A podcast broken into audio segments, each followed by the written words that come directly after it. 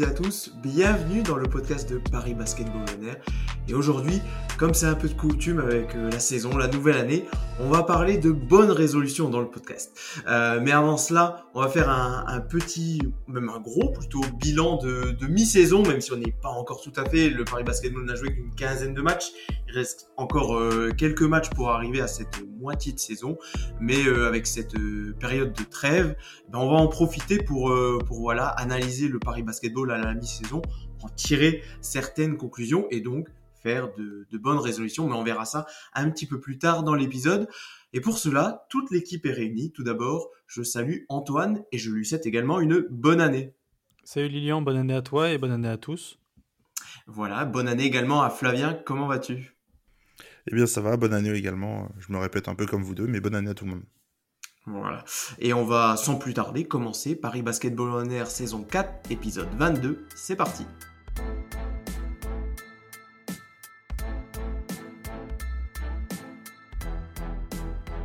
Bonjour à tous, c'est Ismaël Kabagaté euh, du Paris Basketball et aujourd'hui vous écoutez Paris Basketball On Air.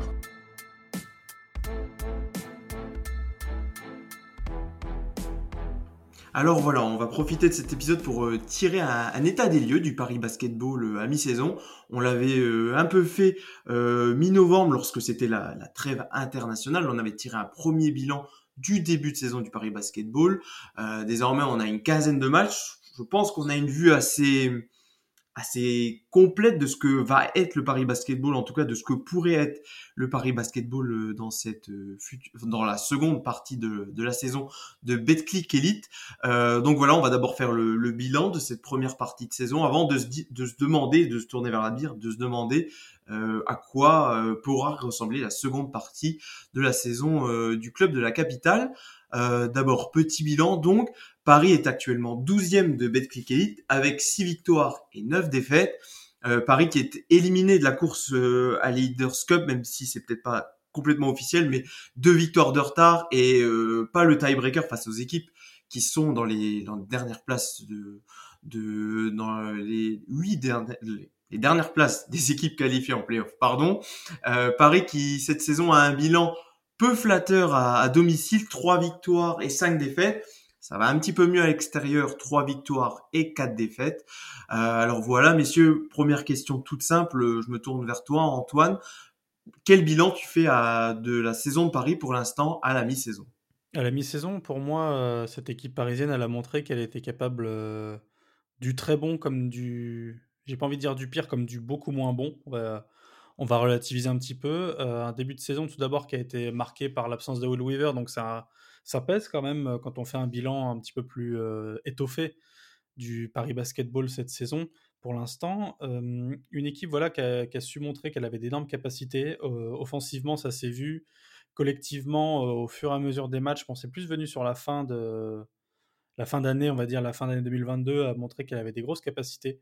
on l'a vu, je recite les matchs contre Le Mans, des matchs contre Rouen, qui sont des victoires, euh, Rouen un petit peu moins euh, sur la fin de match, mais qui sont des matchs qui ont permis de montrer que cette équipe en avait euh, sous le coude et qu'il avait, beaucoup de talent. Par contre, à contrario, elle a aussi montré qu'elle était capable de totalement lâcher ses rencontres, de totalement péter un câble, si je peux dire ça comme ça, notamment dans sa gestion du ballon, qui perd mmh, un trop grand nombre de pertes de balles, un manque d'intensité parfois assez criant. C'est un peu ce, que je, ce qui m'a un peu marqué sur cette première partie de saison, et ce qui me marquera sur la deuxième partie, et le fait que je ne sais pas trop où situer cette équipe pour l'instant, c'est le fait que ben, voilà, elle a été à l'image de son classement, une équipe assez moyenne, avec des capacités à se retrouver nettement au-dessus. Flavien, Antoine le dit, il a du mal à situer cette équipe.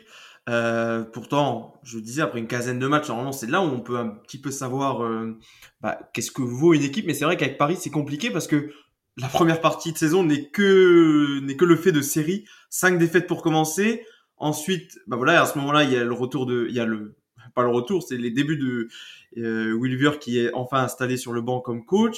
Il y a eu euh, quatre victoires en cinq matchs, puis re de nouveau une série de trois défaites. Et là, pour finir l'année, une série de, de deux victoires. Je parle évidemment uniquement en, en Betclic Elite, mais c'est ça qui est difficile de qui est difficile euh, pour qualifier la, première partie de saison de Paris, c'est que bah, pour l'instant c'était des hauts et des bas et Paris n'est pas véritablement constant dans la durée, en tout cas dans le championnat de France. Non, c'est vrai que le début de saison, il n'est pas du tout linéaire, mais je crois qu'il y a plusieurs facteurs à cela. C'est qu'aussi, que ce soit, bah, Antoine l'a cité, mais Will Weaver qui n'a pas pu entraîner au début, le fait aussi que tu n'aies pas forcément eu ton effectif au complet euh, euh, pour démarrer la saison, c'est que tu as Jeanne Béguin qui s'est blessé quelques jours avant le début de saison euh, à Bourg. Il y a Tyrone Wallace qui a joué une partie du début de saison blessé pour finalement laisser sa place après pendant, six semaines. Et je me demande en fait si cette équipe, pour savoir ce qu'elle vaut vraiment, il faut pas la voir avec son effectif au complet comme on le voit depuis du coup bah, deux matchs. et, et, un basket en tout cas, en tout cas en championnat, qu'on voit un peu plus rayonnant. certes contre des équipes aussi du, d'un moins fort calibre que l'ont été par exemple Dijon, Lasvel ou, ou Boulogne-le-Valois que, que, les Parisiens ont affronté en décembre. Moi, je, me dis qu'en fait, si cette équipe, euh, s'il lui manque des joueurs, cette équipe peut dérailler très très vite.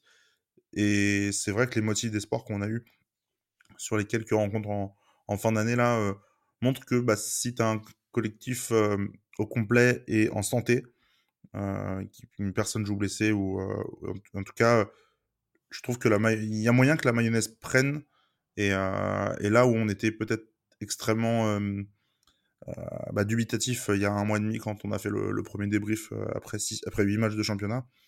Là, je trouve qu'il y a des, quand même des, des lueurs d'espoir et de se dire, bon, le top 8 est pas si inatteignable que ça finalement. Fabien, je vais te redonner la parole dans quelques instants.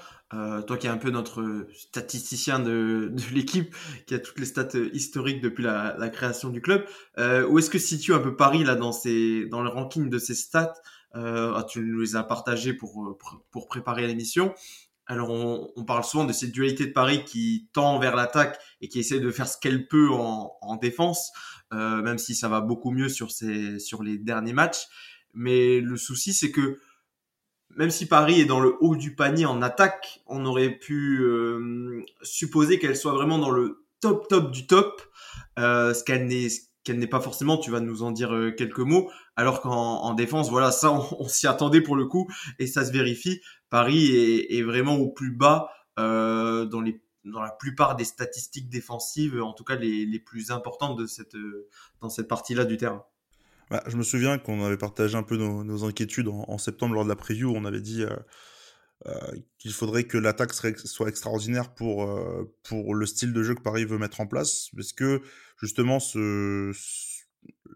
une équipe qui va jouer beaucoup, beaucoup de possessions en LNB, est-ce que c'est pas juste pas fait pour, en fait, tout simplement? C'est peut-être la question qu'on peut se poser. Mais c'est vrai que les problèmes défensifs que tu as, qui sont quand même assez, assez importants, pas forcément intrinsèquement, mais en fait, quand tu regardes les stats une à une, tu vois qu'en défense, bah, forcément, Paris produit plus de possessions, donc y a, toutes les stats sont gonflées, mais globalement, Paris fait pas partie des, bonnes défenses. Par contre, l'attaque suffit pas assez pour, pour redresser la barre et faire de, bah, du Paris Basketball, on va dire, une, équipe qui va gagner les matchs grâce à son attaque, là où c'est vrai que les matchs où Paris a été plutôt performant défensivement, c'est là où moi j'ai trouvé que, que l'équilibre se faisait et, bah, jouer un peu contre nature par rapport à ce que Will Weaver et, son staff veulent mettre en place.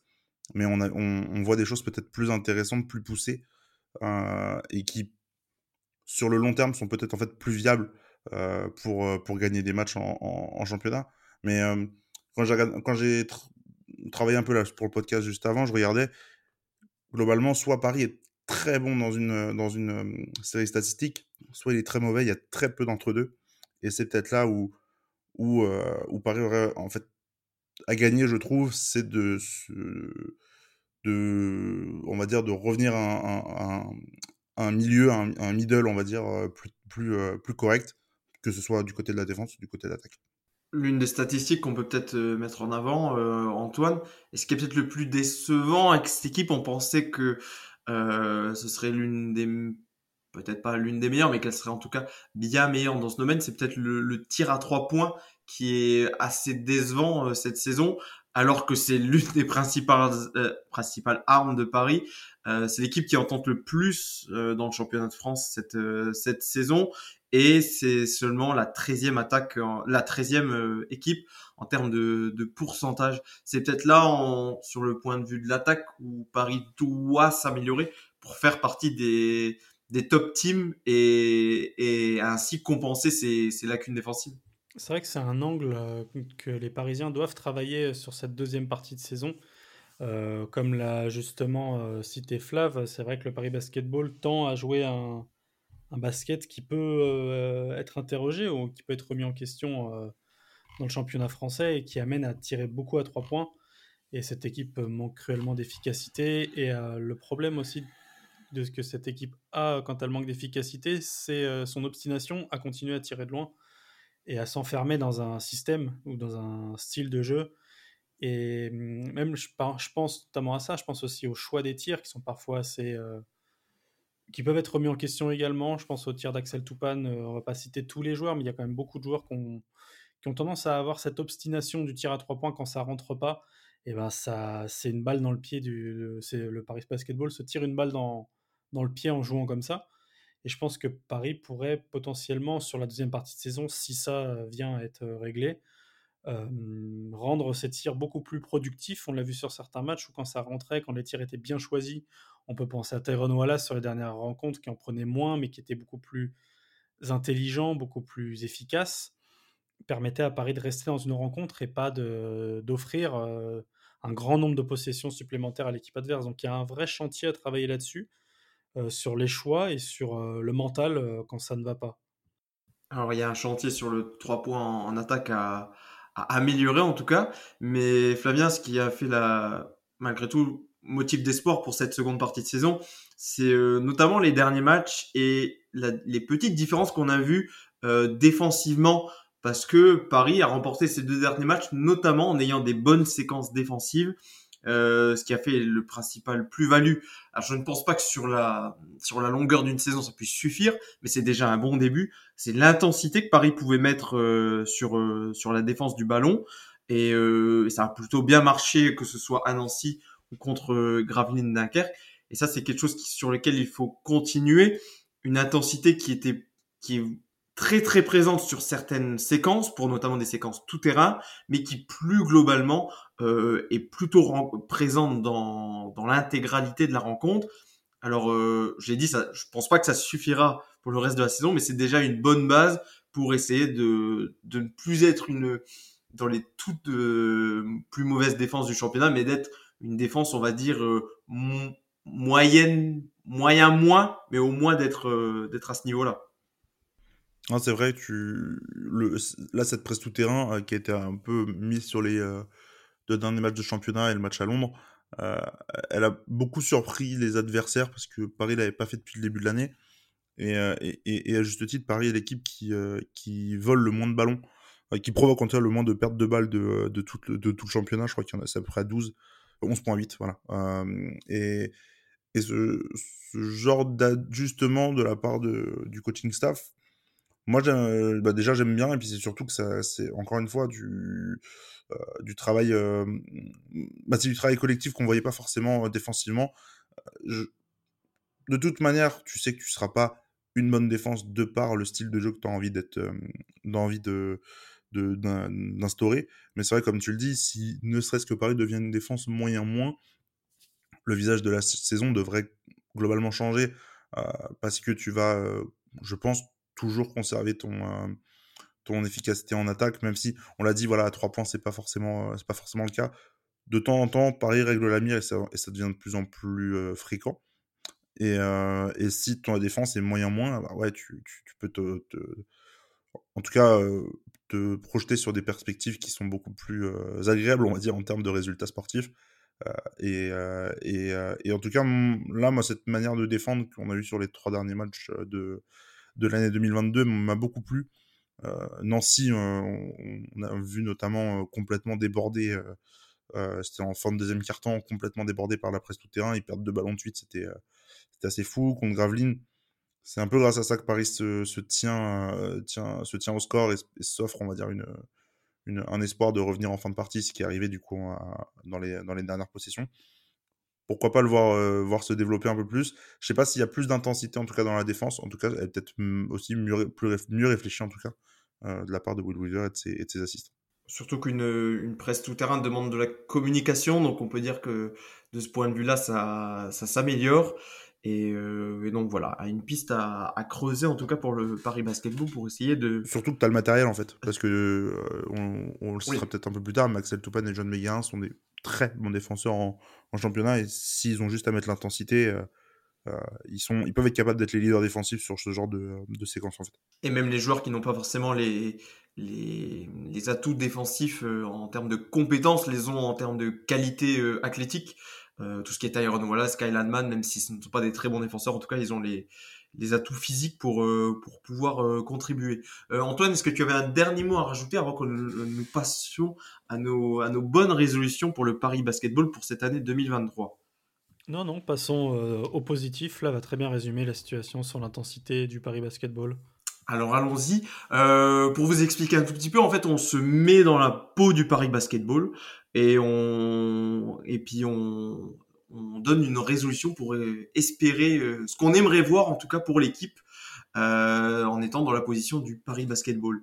Euh, messieurs, si vous voulez, je vais peut-être commencer. Ouais, fais-toi plaisir. Qui, s'offre le droit de commencer.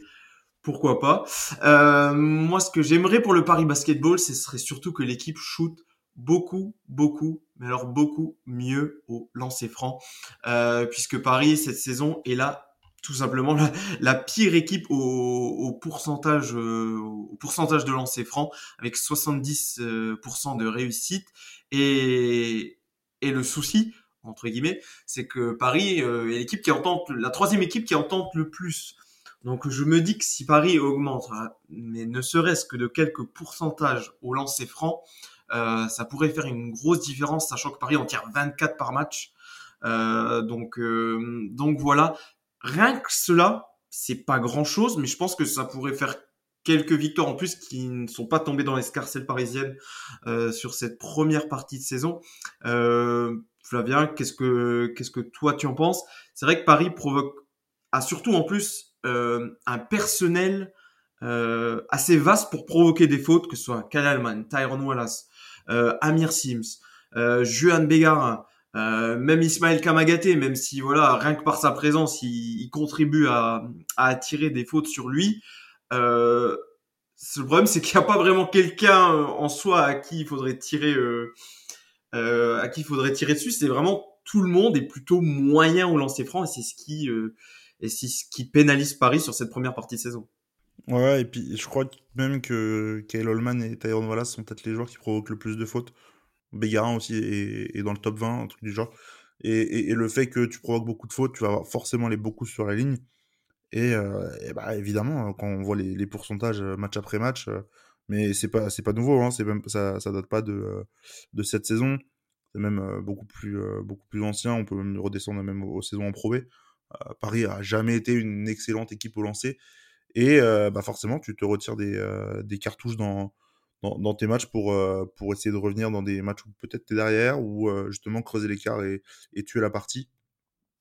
On a l'impression vraiment que c'est le point noir, vraiment, je trouve, du, du début de saison et, et qu'il faut absolument corriger parce que tu peux pas être avec un pourcentage aussi bas pour un volume de tir aussi haut. Euh, en tout cas, pour essayer de, gagner des matchs, c'est pas, pas possible. Surtout vu justement la quantité de tirs que tu, de, de lancers que tu rends, que tu tentes. Euh, il est primordial d'en mettre parce que c'est des points entre guillemets faciles. En tout cas, avec un, pourcentage de réussite qui est beaucoup plus élevé qu'un même, même un shoot à 2 points ou, à 3 points, n'importe. Euh, c'est des points presque gratuits. Donc c'est avant tout à corriger au plus vite, évidemment. D'autant qu'Antoine, c'est vraiment un point qu'on peut évidemment imputer uniquement aux joueurs. Pour le coup, il n'y a pas de, a pas de coach ou de, ou de staff à mettre là-dedans. C'est juste pour les joueurs euh, réussir à mettre leur lancer dans des situations certes pas toujours simples, mais en tout cas euh, réussir à, améliorer quelques pourcentages qui feraient, euh, à mon avis, bien la différence pour Paris. Non, c'est ça, c'est exactement ça. Au final, on peut pas. C'est l'accomplissement, c'est la fin d'une action. La fin d'une action, tu attaques, tu obtiens ta faute et transformes tes lancers.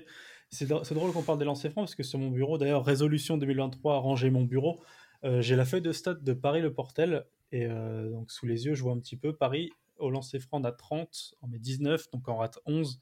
Comme l'a dit Flav, c'est des points plus faciles, ça peut permettre de grappiller euh, davantage lors d'une victoire ou même potentiellement de ne pas perdre une rencontre, comme ça a été le cas assez souvent cette saison.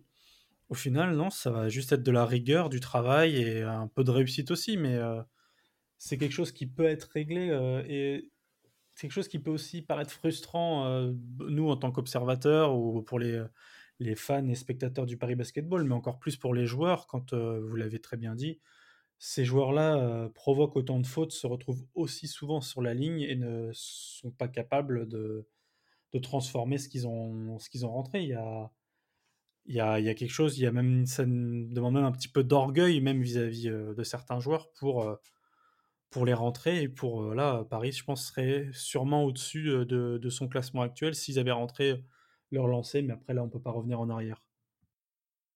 Et on sent vraiment que pour certains, c'est une vraie problématique. Je pense notamment à Kyle Alleman qui prend, enfin, on le remarque énormément de temps euh, sur chaque lancer franc. Et, c'est vrai que lui, par exemple, a, parfois, en tout cas, des séries où il est vraiment en difficulté sur les lancers francs. Alors, il y a certains matchs où il est très bon, d'autres où il est beaucoup plus en difficulté. Donc voilà, ce sera euh, à améliorer. C'est ma bonne résolution pour Paris en 2023. Euh, Flavien, à toi. Euh, eh bien, moi, ma, bonne résolution, elle va pas euh, concerner une série statistique. Moi, ça va plutôt euh, concerner un, joueur en, particulier. Et moi, je voulais qu'on parle de, de Jeanne parce que je trouve pas son début de saison, en tout cas offensivement, au point par rapport à ce que, bah, par exemple, on a vu en Summer League cet été, par rapport au flash qu'on a vu, je me souviens, en, mars, avant sa blessure en, la saison dernière. Et, euh, et, et en fait, a des niveaux de performance. Alors, il a, été blessé en début de saison, faut, faut, faut déjà noter, euh, noter ça. Et il a eu du. Il est revenu très vite tout de suite sur, euh, sur une performance incroyable qui était contre Monaco où il met, euh, il met, il met 30 points, je crois, que comme ça. Donc, 28 points, 30 d'évaluation. Et, et, il, a été dans, il a été dans le dur. Béguin, soit c'est des matchs avec un niveau de performance très élevé. Il y a rarement de. En fait, il a 10 dévals ce qui est mieux que l'an dernier. Par contre, soit il est à 15-20, je, je, regarde un peu les statistiques, soit il est à 15-20, soit il est euh, sur des, statistiques en, dessous de 6 déval. Il a déjà 3 évaluations, en 11 matchs, hein. il a 3 évaluations à 0 ou moins, euh, ce qui, euh, sur des temps de jeu à 23, 27 et, 18 minutes. Donc c'est des... il a le temps, en tout cas, de, produire, de, produire la, statistique, en tout cas d'être performant sur, sur le terrain. Et moi, bah, j'aimerais, pour l'année 2023, euh, qui puisse gagner en, régularité et en performance. Que, euh, euh, parce qu'on a vu contre notamment Monaco, je crois qu'il avait été très bon aussi contre Rouen. il avait été pas mauvais non plus contre Dijon. Enfin bref, d'avoir un, concentré en fait de ce qu'on a vu de mieux de, de, Juan et de le voir transposer sur, sur la suite de la saison et, et, et, et, pourquoi pas, bah, on en parlait justement, devenir ce taulier défensif que, que dont Paris a, a, forcément besoin en tout cas sur les lignes extérieures, il l'a été euh, bah là, très récemment et peut-être qu'il va pouvoir exister par ça. Là où ce que je note d'intéressant, c'est que son euh, ratio euh, possessive, perte de balle est beaucoup plus élevé que, l'an dernier. Il fait beaucoup plus de passes aussi. Alors évidemment, de par le rythme imposé par l'équipe. Bref, dans la globalité, j'aimerais qu'il soit plus performant et, et qu'il y ait moins de trous d'air, en tout cas dans, ces matchs, moins de semaines où il se retrouve la tête sous l'eau. Antoine, c'est vrai que pour sa quatrième saison là avec le Paris Basketball, Joan Begara stagne un petit peu au niveau de ses statistiques en tout cas.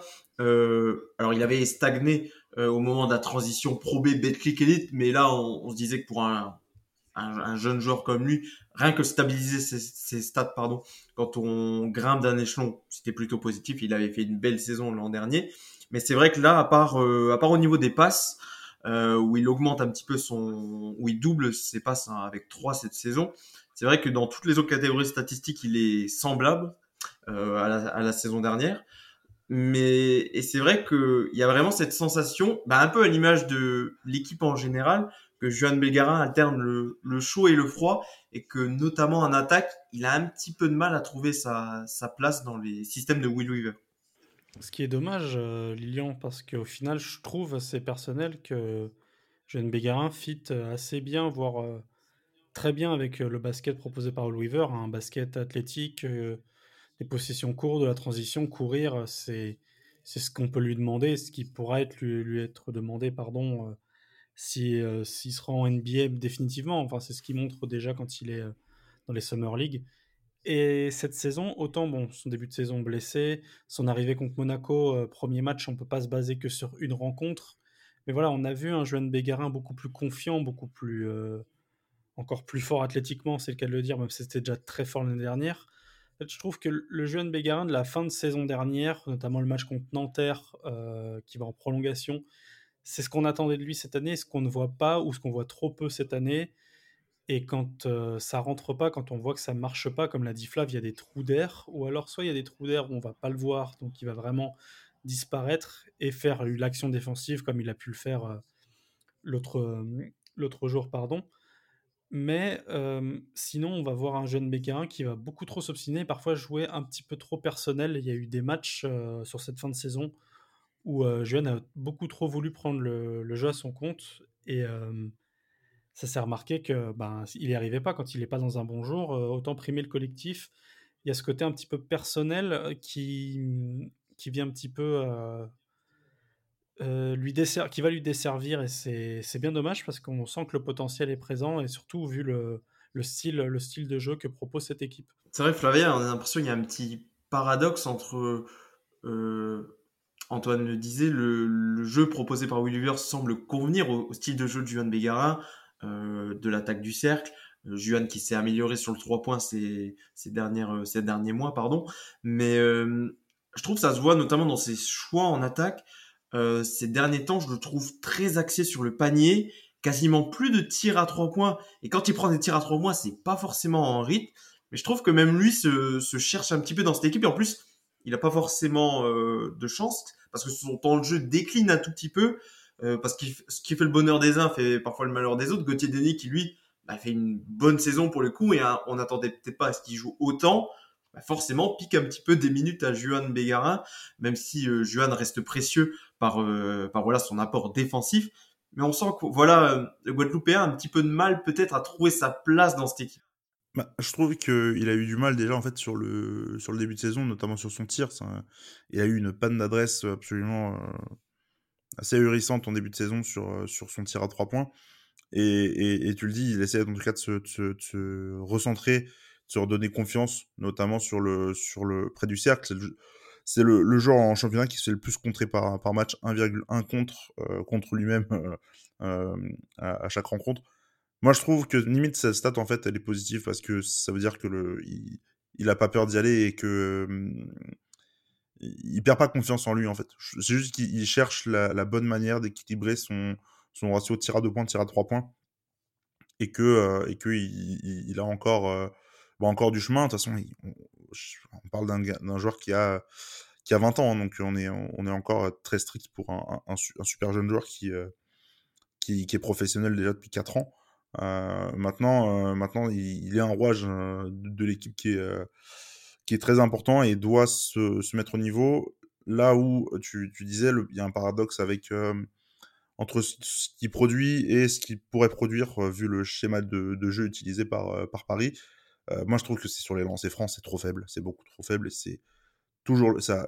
Il n'y a pas eu d'amélioration en fait depuis 4 ans, honnêtement. Enfin, le lancer, c'est un exercice qui se travaille, vous l'avez dit. Euh, on est loin de la loterie, euh, comme, euh, comme les fans de foot peuvent parfoir dire sur le penalty. C'est exactement la même chose au basket. Le lancer franc, ça se travaille. Et, et, il est à, 50, à peine à 50-52% au, au lancer franc cette saison. C'est pas possible, justement parce que son style de jeu, c'est d'aller au, cercle et bah, de parfois revenir simplement avec deux lancers.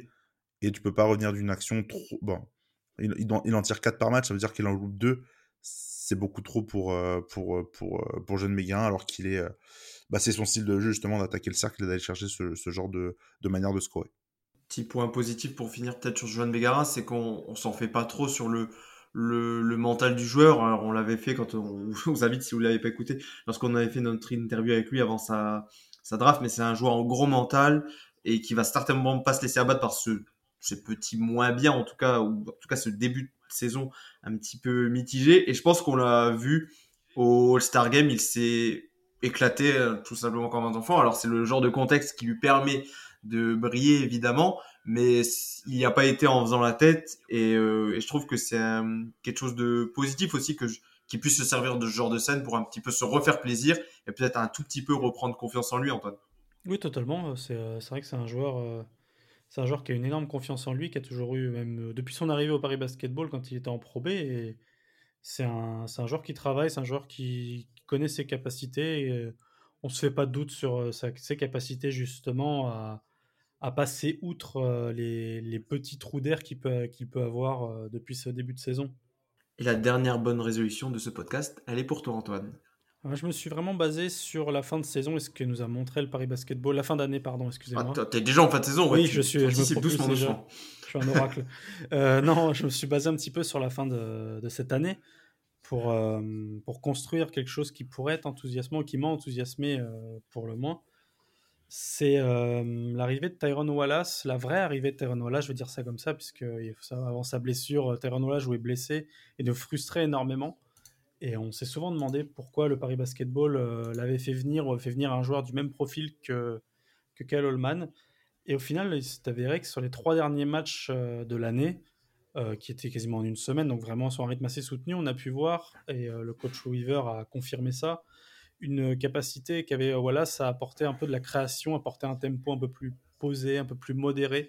C'est clairement ce dont le Paris Basketball a besoin parfois, c'est d'avoir un jeu beaucoup plus tranquille, apaisé et pas euh, faire le poulet sans tête. Clairement, ce que faisait euh, Tyrone Wallace en début de saison quand il était blessé à la main.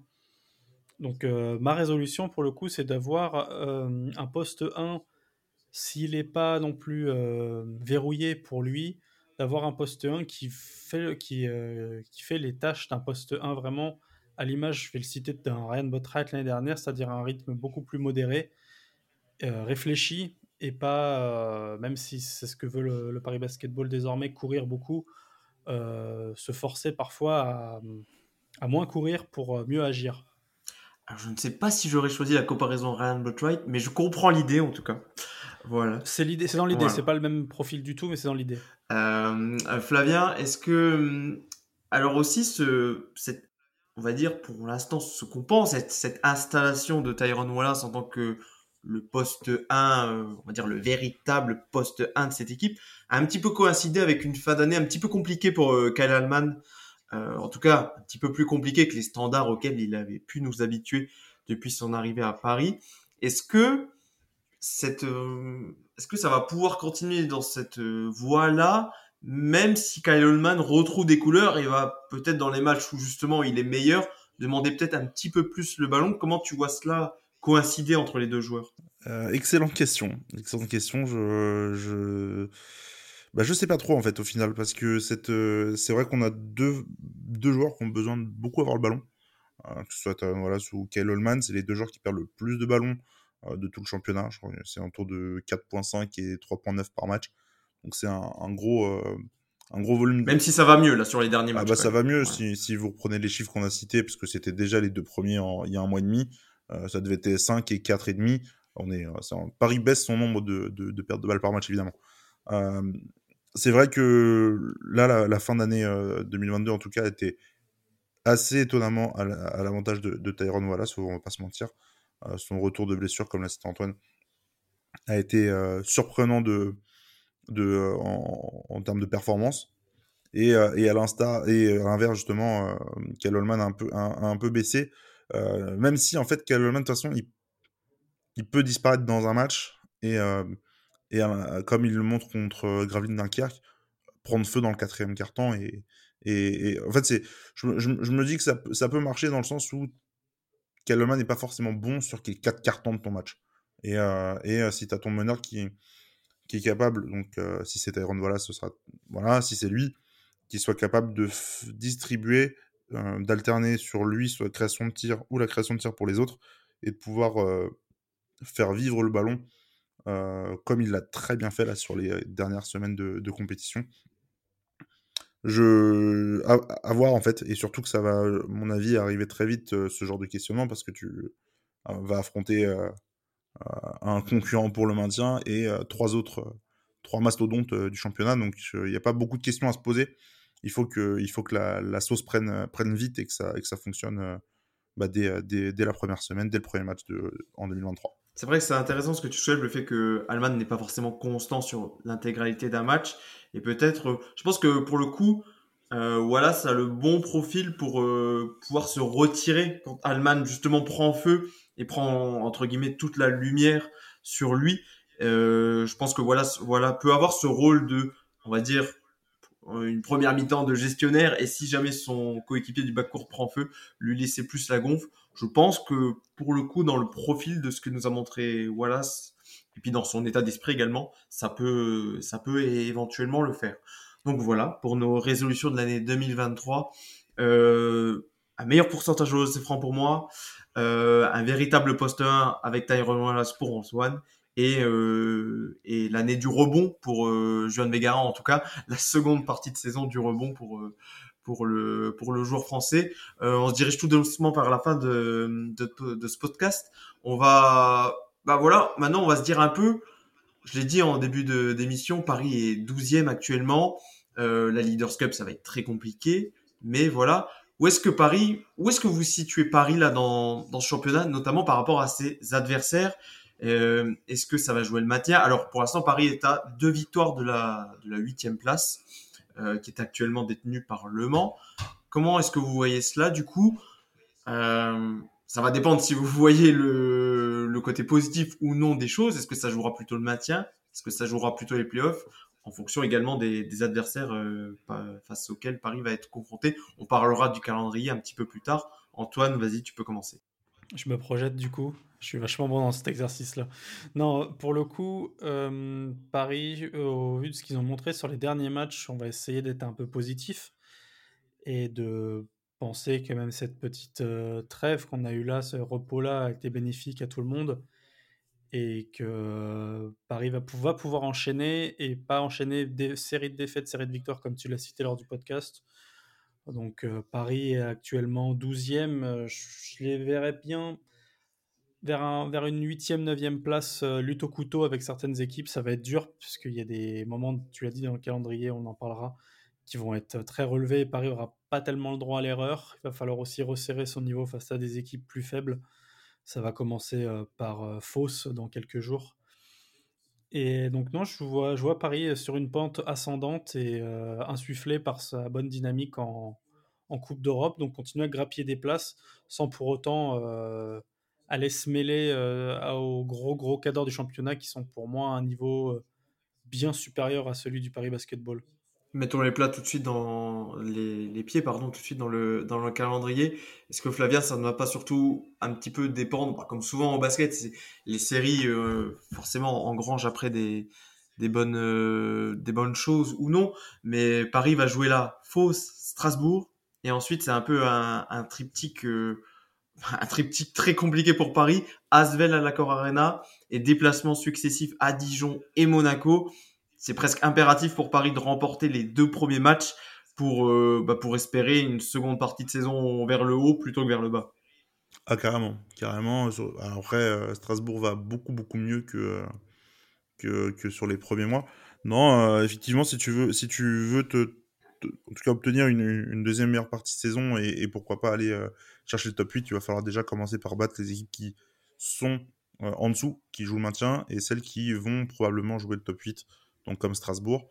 Euh, c'est vrai que derrière, après tout ce qui va être euh, euh, Lyon, Monaco et, et Dijon, ça va être c'est encore au-dessus. Hein. De toute façon, on a vu déjà les, les, trois matchs. Alors Monaco, ça avait été un peu spécial, mais, mais les, les trois rencontres avaient globalement été dominées par, par, les adversaires. On reparlera pas notamment du match à, à je pense que Paris peut faire un coup sur la fin de saison. Euh, que ce soit globalement, que ce soit les observateurs ou même les entraîneurs euh, de Betclic Elite, globalement tout le monde dit que, que Paris est un, faux relégable quand, Paris était, était, dans la zone rouge. Euh, je pense que Paris est un, est un faux douzième, mais pas forcément un vrai huitième non plus. Enfin, ça va dépendre aussi de la santé. Heureusement, heureusement que Paris a gagné beaucoup de matchs en, en Eurocup et s'est offert peut-être des, des, matchs aussi où ils vont peut-être lâcher en, Europe pour se concentrer en, championnat le week-end. on va dire que la situation fait que à l'instant T, on a plutôt envie de, croire à une, voilà, un, pari qui peut viser le top 8. mais encore une fois, s'il y a bah, défaite à Fausse par exemple, qui, qui est pas, pas, mauvais à, pas domicile, mais, mais qui reste quand même une, équipe relégable, là tu peux déjà te reposer plein d'autres questions et te dire que le, la huitième place, il va falloir s'accrocher et faire un sacré run en fin, d'année. Le motif des sports pour Arrêt, c'est également que peut-être que, la, que ses concurrents pour les playoffs, bah, ils sont peut-être pas forcément non plus. Bah, c'est des équipes que Paris pourrait surpasser si ça va mieux sur cette seconde partie de saison. Je le disais, il y a deux victoires d'écart là avec Le Mans qui est huitième. Devant, devant Paris 12e, il y a Nanterre qui a une, avalanche de blessés en ce moment. Rouen, c'est un peu comme Paris, c'est difficile de décrire cette équipe tant elle peut être très forte face aux, meilleures écuries et en même temps très faible face aux, équipes les plus faibles. Strasbourg, tu le disais, qui, qui fait une sacrée remontada après un, début de saison très chaotique. Et après, Le Mans, Limoges, bon, c'est encore des équipes qui sont pas non plus. T'es pas sûr, sûr à 100% qu'elles seront en playoff à la fin de la saison. Après, à partir de la sixième place, Bourg, on se dit que c'est plus ou moins établi à, ce niveau-là. Mais en tout cas, entre la septième et la, j'ai envie de dire 12, 13e place, là où se trouve Paris, c'est vraiment assez ouvert, euh, Flavien. Ah, c'est super ouvert. C'est super ouvert. Et tu vois, dans les, dans les, non que tu as cité, Paris en a battu plusieurs, et, en fait, euh, bah, tout le monde peut battre tout le monde dans ce, dans ce, dans ce milieu-là du championnat, entre la 12 et la 6 place. Là, il y a, y a un... De toute façon, tu, le vois même, euh, même au classement. Euh, c'est Foss donc, qui est dernier du championnat avec 4 victoires. Bah, ils ont Rouen est dixième avec 6 victoires. Donc, potentiellement, Foss, avec deux succès, il remonte, il remonte au, milieu du championnat assez rapidement. Et, et, et, ce, le championnat est très dense. Et finalement, en fait, euh, l'équipe qui va en tirer le parti le plus efficacement, c'est celle qui va faire un run et qui, euh, qui va distancer ses adversaires. Je dis, je dis pas que ce sera Paris, forcément, mais en tout cas, il y a, y a cet espoir, en tout cas, pour n'importe quelle équipe, on va dire, entre la 8, entre la, ouais, tu l'as 17e et, euh, et, pour, et pour le moment, on va dire 14e place, il y a, y a vraiment cet espoir de se dire que les playoffs sont largement atteignables et, et on est qu'à la mi-saison, des runs, il y en aura de partout. Donc euh, euh, c'est c'est extrêmement ouvert et, Paris a largement ses chances. Voilà, je lui disais que cette, euh, ce sera important de bien faire cette reprise de championnat pour un, petit peu insuffler une dynamique, mais que ça ne déterminera évidemment pas tout. on voit bien que Paris est un peu capable du, du meilleur comme du pire pour l'instant. Un mauvais début dans cette seconde partie de championnat ne, ne présagera pas forcément de la fin des espoirs de playoff de Paris. Euh, eh bien c'est sur cela qu'on va terminer cette, euh, cet épisode, voilà, débrief euh, demi-saison sur nos bonnes, sur nos bonnes résolutions. Voilà, si elles se, si elles se réalisent, la seconde partie de saison de Paris devrait en tout cas être un petit peu meilleure. Euh, Antoine, Flavien, merci de m'avoir accompagné pour cet épisode. Avant de se quitter, comme d'habitude, on vous rappelle de nous suivre sur, euh, sur les réseaux sociaux, sur Twitter, at ParisB-8 on air, et sur Facebook et Instagram, Paris Basketball on air, tout simplement. Euh, merci messieurs, et à la prochaine, on se dit très vite pour le débrief du match de Fausse. Bye bye. Bonne année à tous. Salut.